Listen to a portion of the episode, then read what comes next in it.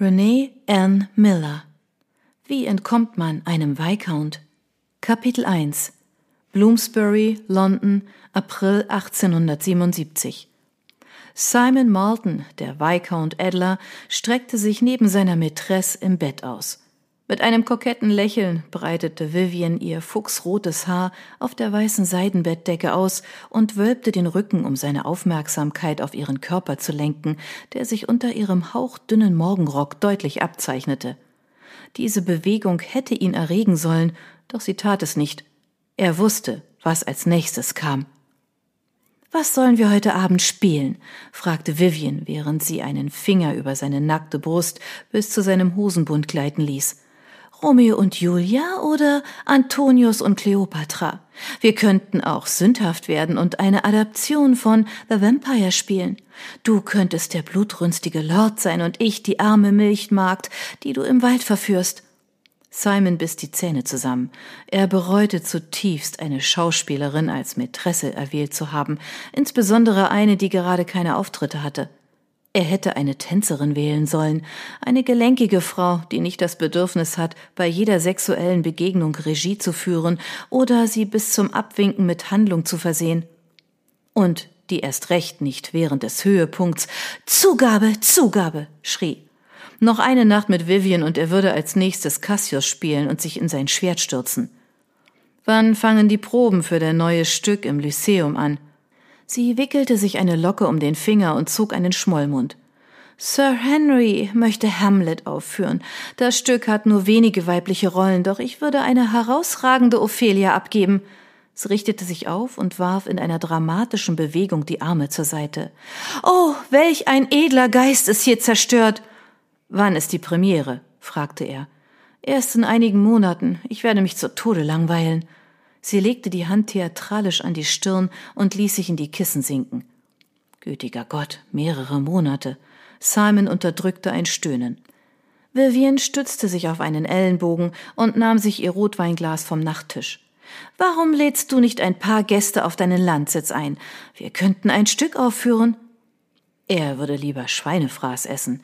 Wie dumm zu glauben, die Gesellschaft einer Schauspielerin könnte die Unzufriedenheit abwenden, die ihn in jüngster Zeit plagte. Vielleicht würde eine kurze Pause von Vivian sie wieder in ein besseres Licht rücken. Wie wäre es mit einem Urlaub in Paris? fragte er. Sie setzte sich so abrupt auf, dass sie ihren Wein verschüttete. Rote Tropfen funkelten auf der makellosen Bettdecke. Sie tupfte mit dem Saum ihres durchscheinenden Gewandes darüber, schmierte das Rot aber nur tiefer in den Stoff. Wie schön! Wann brechen wir auf? Wir? Bei Gott, nein. Er würde sich aus dem Staub machen, sobald sie Land sahen. Ich habe in der Stadt noch Geschäfte zu erledigen. Ich kann warten, damit wir die Reise nach Frankreich zusammen genießen können. Auf dem Schiff könntest du Blackbeard spielen und ich die Adlige, die du entführt hast. Ein Muskel zuckte in seinem Kiefer. Nein. Redbeard? Es muss ein Schiff geben, das morgen von Dover aus in See sticht, sagte er und ignorierte ihren Vorschlag. Morgen? Eine kleine Falte bildete sich zwischen ihren schmalen Augenbrauen. Ja, und wenn du dort bist, könntest du einkaufen gehen, diesen Charles Worth besuchen, von dem alle reden, dir ein paar Kleider kaufen. Ihre haselnussbraunen Augen wurden groß. Kleider? Ja, meine Kutsche wird dich gleich morgen früh zur Victoria Station bringen. Emma Trafford klopfte leise an die Tür zum Schlafgemach ihrer Schwester und öffnete sie langsam. Eine einzelne Kerze auf dem Nachttisch warf Licht in den dunklen Raum. Lilly stand in einem weißen Nachthemd aus Baumwolle am Fenster. Das blonde Haar und der schlanke Körper der Zwölfjährigen wurde vom Mondlicht angestrahlt. Lilly? flüsterte Emma. Mit einem Keuchen wirbelte Lilly herum und versteckte ein Opernglas hinter dem Rücken. Na, so ein kleiner Wildfang. Wenn diese Klatschbase von der anderen Straßenseite bemerkte, dass Lilly ihr hinterher spionierte, würde noch vor Tagesanbruch ganz Bloomsbury davon erfahren. Beobachtest du Mrs. Jenkins? Sicher nicht, man würde vor Langeweile vergehen, wenn man ihr den ganzen Tag beim Schlummern zusehen müsste. Emma ließ sämtliche Luft aus ihrer Lunge und blickte zum Fenster hinaus. Am Londoner Himmel fehlte der immerwährende Nebel. Vielleicht hatte Lilly ihren Verstand intellektuelleren Zwecken gewidmet. Hast du die Sterne beobachtet? Oh, ja, genau, die Sterne. Lilly kaute auf ihrer Unterlippe herum. Eines Tages, wenn sie alt und grau wären, würde Emma ihrer Schwester verraten, dass sie sich beim Lügen stets auf die Unterlippe biss. Nein, es waren nicht die Sterne, jetzt sagt die Wahrheit. Lilly trat von einem nackten Fuß auf den anderen. Selbst in dem schwachen Licht konnte Emma die beiden roten Flecken auf den Porzellanwangen ihrer Schwester sehen. Ich beobachte die Frau, die vor kurzem in das Haus neben Mrs. Jenkins gezogen ist. Bist du ihr schon begegnet? Sie scheint in deinem Alter zu sein, vielleicht ein wenig älter. Sie trägt mit Federn besetzte Hüte und Kleider mit riesigen Turnüren. Spät abends fährt eine edle Kutsche vor und ein überaus großer Gentleman betritt das Haus. Du hast ihnen nachspioniert? Emma bemühte sich darum, dass ihre Stimme keinen schrillen Ton annahm. Nun ja, heute Abend haben sie ihre Fensterläden nicht geschlossen und ich war sehr neugierig.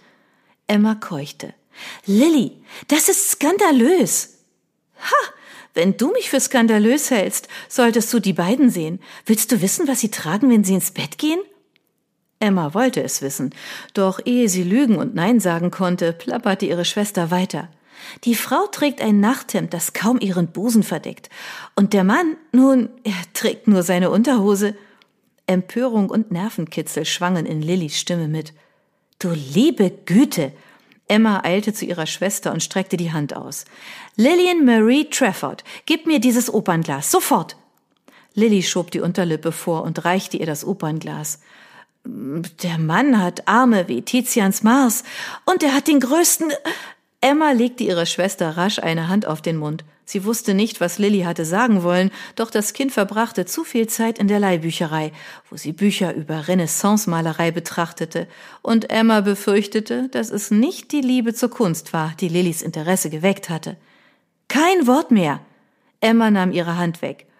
Aber er sieht ganz anders aus als der alte Mr. Peabody bei Mrs. Greens Weihnachtsparty, wo er zu viel Punsch getrunken und Hemd und Hose ausgezogen hat. Lilly lehnte sich näher und sprach mit gedämpfter Stimme.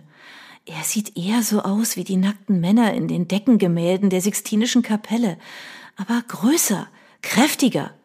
Du liebe Güte. Emma drängte die schlüpfrigen Bilder zurück, die sich in ihre Fantasie drängten. Wenn du mir nicht glaubst, schau doch selbst. Lilly deutete mit strahlenden Augen zum Fenster. Die Verlockung, sich den verruchten Taten ihrer Schwester anzuschließen, nagte an Emma. Sie hatte noch nie einen Mann nur in Unterhosen gesehen. Nun, abgesehen von Mr. Peabody, doch seine verdorrte Anatomie und die spindeldürren Beine hatten sie nicht im geringsten beeindruckt. Und das eine Mal, als sie intim gewesen war, das war ein Debakel gewesen, an das sie sich nicht erinnern wollte. Sie legte das Opernglas auf einen Tisch und zog den Vorhang zu. Ab unter die Decke und versprich mir, nicht wieder die Nachbarn auszuspionieren. Ganz besonders nicht diese Nachbarn. Lilly krabbelte mit einem mürrischen Gesichtsausdruck unter die Bettdecke und verschränkte die Arme vor der Brust. Versprochen. Emma drückte ihrer Schwester einen Kuss auf die Wange. Jetzt schlaf gut, meine Süße, und blas die Kerze aus, sobald ich die Tür zugemacht habe. Emma betrat ihr eigenes Schlafgemach, direkt auf der anderen Seite des zentralen Flurs und ging zu ihrem Fenster. Die Ringe ratterten an der Vorhangstange entlang, als sie den Stoff zuzog doch sie konnte nicht widerstehen, teilte den Stoff ein Spalt breit und spähte hinaus. Die Reihenhäuser auf der anderen Straßenseite strahlten wie Freudenfeuer in der dunklen Nacht.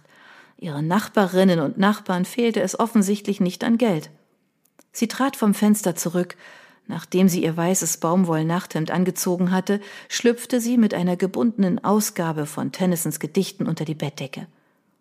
Eine halbe Stunde später starrte Emma auf eine Seite, ohne zu lesen.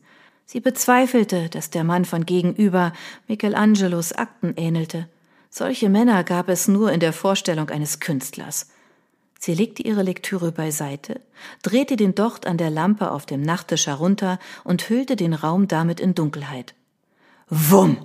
Die Tür zu ihrem Schlafgemach flog auf und knallte gegen die Wand. M!